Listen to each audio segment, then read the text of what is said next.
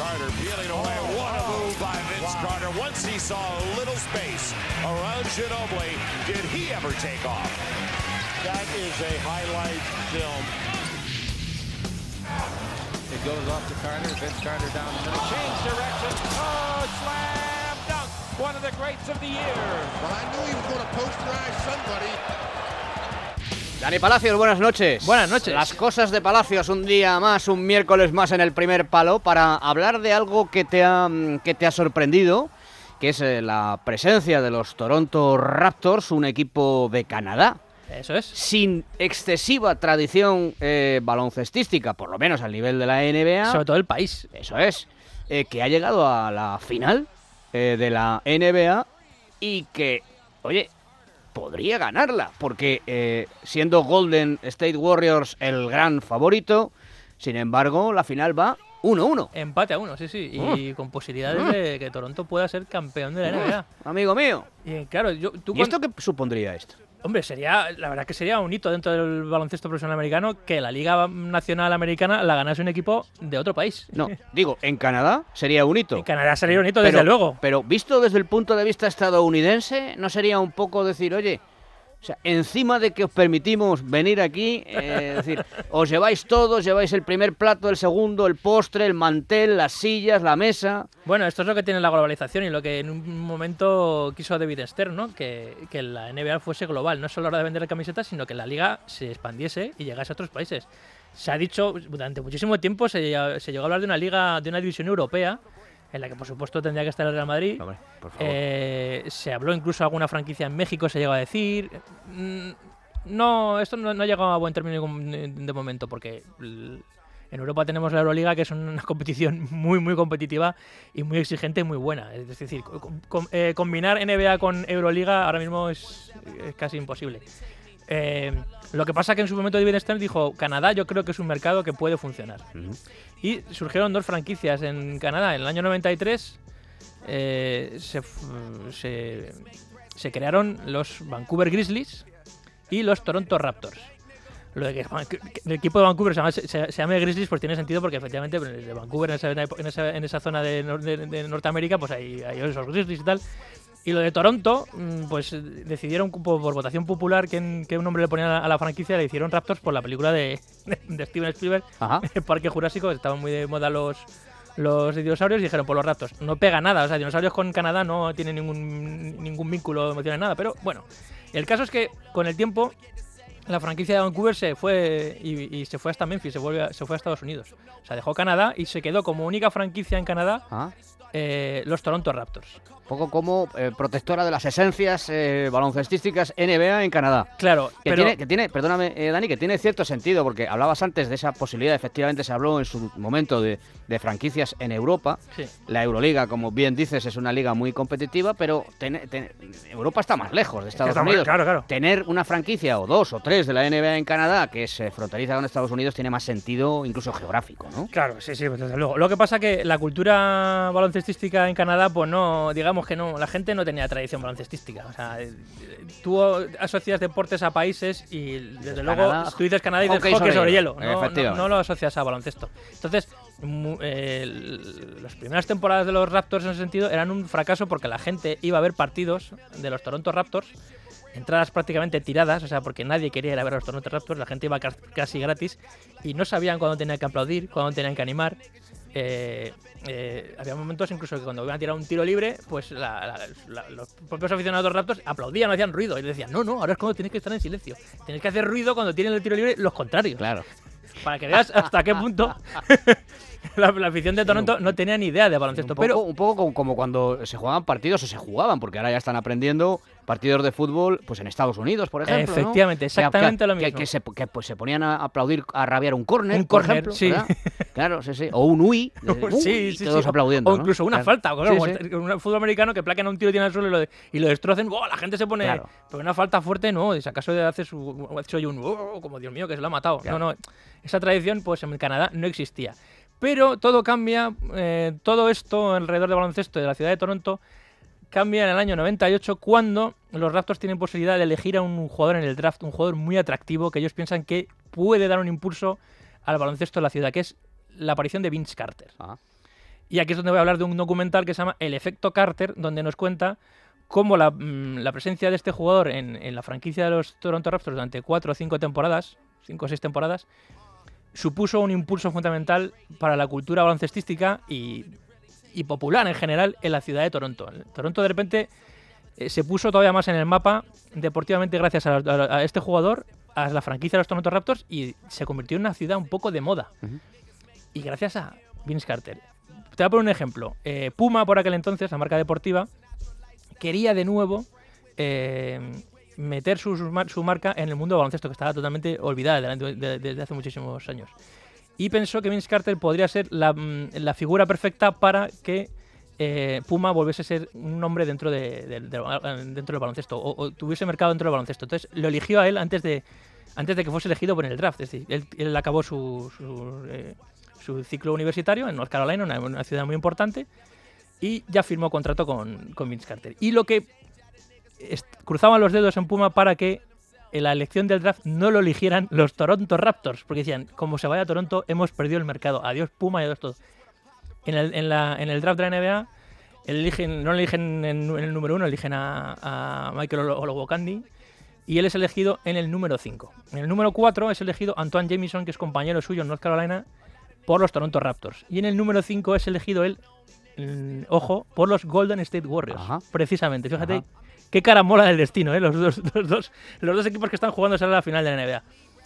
Y los Toronto Raptors deciden hacer un cambio con, con los, con los Golden State Warriors. Antoine Jameson se va a Golden State y Vince Carter se va a Toronto. Que allí está jugando un jugador muy prometedor que se llama eh, eh, Tracy McGrady, que curiosamente es primo de Vince Carter. Pero que descubren ese verano, antes de, la, empezar la NBA, descubren que son primos que no lo sabían. En un campus empiezan a hablar y empiezan a hablar- se dan cuenta que tienen eh, familiares comunes y, y- y- y se dan cuenta que son primos. Eh, eh, Vince eh, Tracy McGrady cuenta que esos mm, tres años antes de que llegase su primo, él estuvo jugando dos, dos años, creo, antes de que llegase mm, Vince Carter en, en Toronto. Dicen que era un infierno vivir en Toronto. Muchísimo frío, un pabellón en el que la gente no entendía nada. Él podía hacer un mate, la gente ni se levantaba. Siendo un jugador muy, muy espectacular. Eh, pero claro, con la llegada de su primo, él le, le gusta vivir allí, con- vive con su primo y su primo encima es un crack y arrastra, arrastra a, a la gente porque es un jugador muy espectacular de ver. Es, es- hay que recordar que justo en ese, en ese año 98 se había retirado Michael Jordan y se necesitaban nuevas figuras, gente atractiva a la que, a la que ver por televisión. Y de repente, claro, Vince Carter es el jugador que todo el mundo quiere ver jugar porque es un jugador súper espectacular, muy, muy espectacular. Le llaman Vinsanity, o sea, como, como que las, las cosas que hacían en, en el- en el- en la cancha eran casi insanas, eran casi impropias de un ser humano. Le pusieron una- un, un- un apodo muy, muy chulo que era mitad hombre, mitad maravilla, porque era espectacular. Y entonces él, eh, cualquier otro jugador seguramente habría dicho, mira, yo esto de ir a Toronto, pf, ir a Canadá, un sitio sin tradición, eh, ¿dónde voy? Y- pero no, lo como- lo tomó como una oportunidad, como un reto. Es decir, voy a poner a Toronto en el mapa dentro del, del mercado NBA. Es decir, Toronto va a ser una ciudad atractiva y mucha gente, muchos chavales, van a comprarse camisetas de los, de los Toronto Raptors y van a querer ver partidos de Toronto en televisión. Y claro, siendo, viendo que él es un jugador muy atractivo de ver y que todo el mundo lo quiere ver, pues dice, pues lo primero que voy a hacer es participar en el concurso de mates de ese año del All-Star. Y convence a su primo para que vaya también, para, para que los dos lo peten en ese concurso. Es decir, en nuestra, eh, eh, Tracy McGrady dice, bueno, yo le dije que sí, pero yo sabía que iba a ir allí de acompañamiento porque sabía perfectamente que el concurso lo iba a ganar él de sobra. O sea, y claro, se puso algo. eh, eh, Hubo de momento un acontecimiento monumental que fue ese concurso de mates que eh, hay que recordar que el año 2000, después de tres años de, All Stars, en los que no, no había no había participado nadie en los concursos de mates porque la NBA los- lo, lo- había decidido anular el concurso de mates porque había perdido muchísimo nivel. Pero con la aparición de Vince Carter dij- dijeron, no, la NBA de Stern dijo, no, este año retomamos el concurso de mates porque creemos que gracias a este tío que juega a los Toronto Raptors, el concurso de mates va a estar de nuevo en, auge como en los años 80 con esos duelos de Dominic Wilkins y Mike Jordan. El concurso de mates fue una auténtica. fu- fue un acontecimiento. Es decir, ver en las gradas a Shaquille O'Neal, a Kevin Garnett, a Kobe Bryant, a los grandísimos jugadores de aquel momento de la NBA, con cámaras de vídeo propias, caseras, para grabar y, ver in situ lo que iba a hacer Vince Carter en ese concurso de mates, es increíble. Claro, llegó allí, hizo unos mates espectaculares, ganó concurso de mates totalmente sobrado, pero lo que quedó es eso, es el acontecimiento de ver a este chico, ver que es algo y, y desde ese momento eh, Los niños empezaron a llevar camisetas de Toronto. Eh, Toronto se fue, se convirtió en una franquicia a tener en cuenta, se metían en playoffs, luchaban contra los mejores equipos y todos como con, y todo con Vince Hunter como, como referencia. Y aquí es donde viene, vamos a enlazar un poco el hecho de que Toronto se convirtiese también en una ciudad importante ya para la farándula, es decir, cuando iban antes las otras franquicias, otras franquicias y les tocaba jugar en Toronto, se metían en el hotel y no salían los jugadores, o no hacían escalas más largas para estar allí y disfrutar unos días.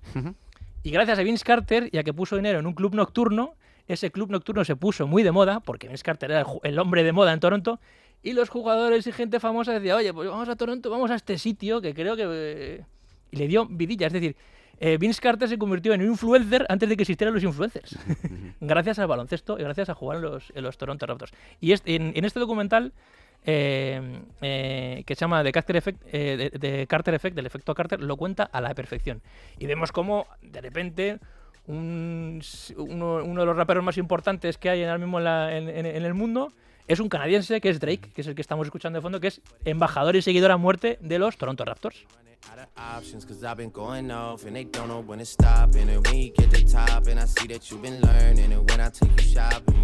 El efecto. Carter se llama el, El efecto- documental. el efecto Carter. Y es verdad, tú, eh, lo que dices tú.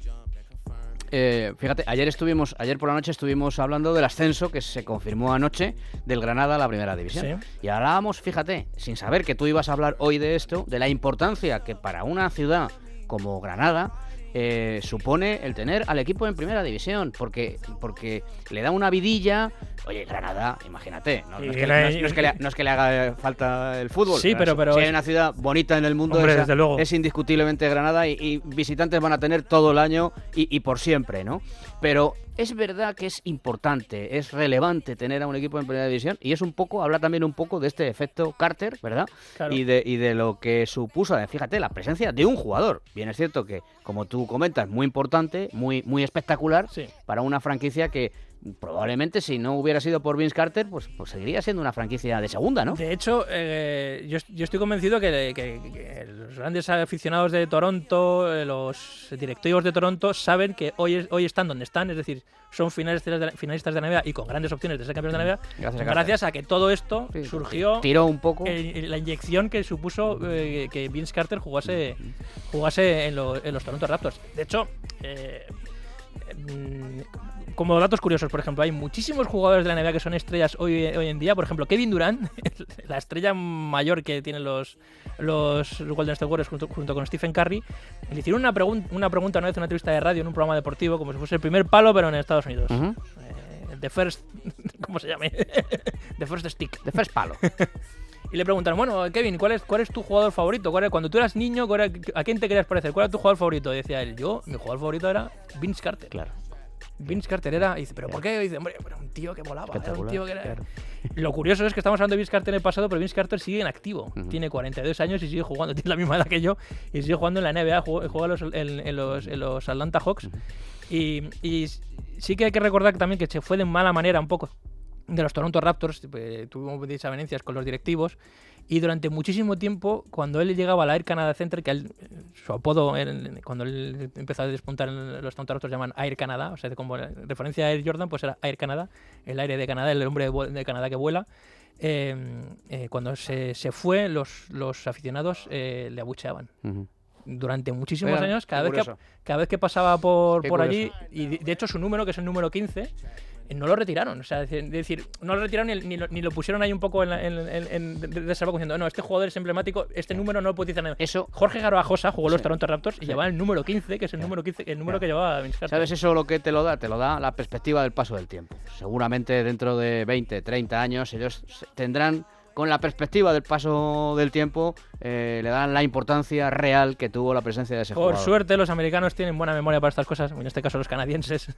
Y mm, años después, ya en 2014 o 2015 creo que fue, él ya vistiendo la camiseta de los Memphis Grizzlies, curiosamente. O sea, la franquicia que surgió en Canadá, él, él él también jugó en esa franquicia, pero ya cuando estaba en Estados Unidos, en los Memphis Grizzlies.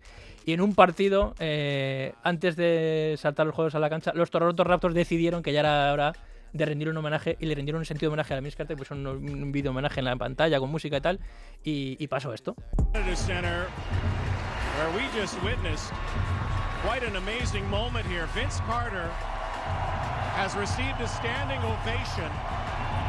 That has brought tears to his eyes.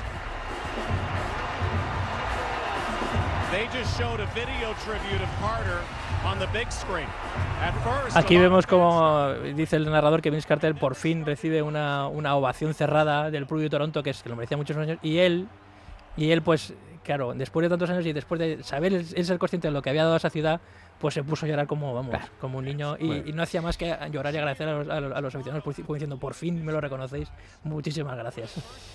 Gracias, Dani. ¿eh? Gracias el efecto Carter. Documental que hay que ver para, para darse cuenta de la importancia que tuvo este jugador en una franquicia que ahora está disputando la final de la NBA. Por cierto, ¿crees que tiene posibilidades o no? Sí, sí, sí, sí, sí, Sí, sí, sí, Tiene sí. muchas posibilidades. Sí, sí, sí, sí. Bueno. De hecho, yo voy con ellos. La veremos. Gracias, Dani. And when you think about Vince Carter and the impact of basketball here, I think, you know, Leo, I remember talking to you. El primer palo con Juanma Rodríguez.